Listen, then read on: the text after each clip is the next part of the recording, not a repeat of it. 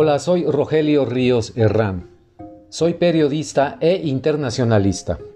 Trabajo y vivo en Monterrey, México. El comentario de hoy lo he titulado Alfonso Reyes, Curiosidades de coleccionista. Llegó recientemente a mis manos, estimados amigos, un espléndido librito que recoge observaciones, apuntes, anotaciones varias de Alfonso Reyes a todo lo que se atravesaba por su, por su mirada la nación mexicana, su idioma, los escritores y muchos y muy variados personajes de su tiempo.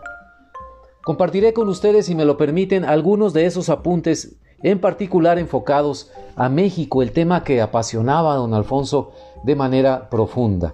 Lo voy a citar textualmente, al final del comentario daré la referencia bibliográfica de este libro que les he comentado para que ustedes puedan por su cuenta buscarlo. Bien, comencemos. Las fabulosas riquezas de México dormidas, desperdiciadas o exportadas, acaso racionalizadas, bastarían a todas las necesidades del pueblo y aún darían para más. Para llegar hasta México no hay más remedio que ir hasta México.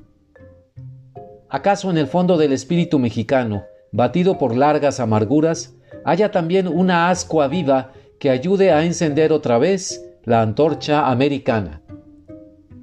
Siempre andamos los mexicanos soñando con estas fórmulas de la rotundez espiritual del equilibrio en círculo.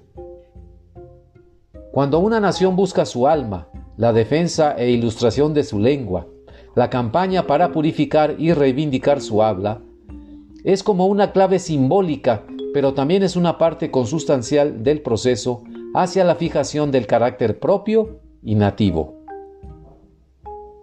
Averiguar dónde el español se vuelve mexicano es enigma digno de Zenón, y tan escurridizo en las letras como después lo ha sido a la hora de las reclamaciones diplomáticas.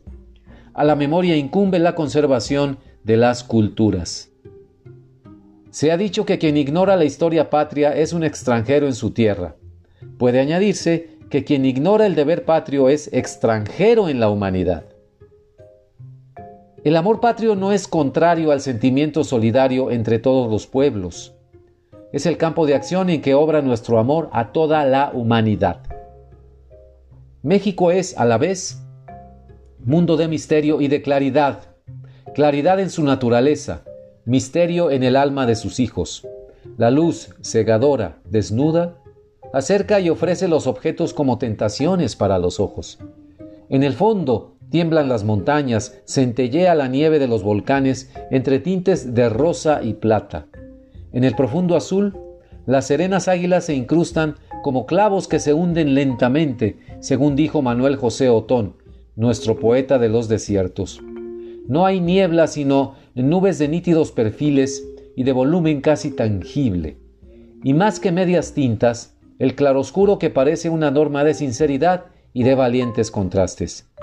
Pero hay contrastes en los corazones, donde la timidez y la violencia parecen alternar en los impulsos de un pueblo que no se ha gastado todavía sus resortes, a pesar de tanto siglo de historia y una densidad de sufrimiento que equivale a otros tantos siglos de jornada terrestre. Hasta aquí los apuntes de don Alfonso Reyes. La fuente bibliográfica es la siguiente. Alfonso Reyes, Curiosidades de coleccionista. Selección y compilación de Alberto Enríquez Correa.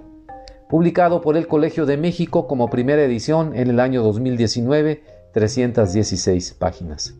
Muchas gracias.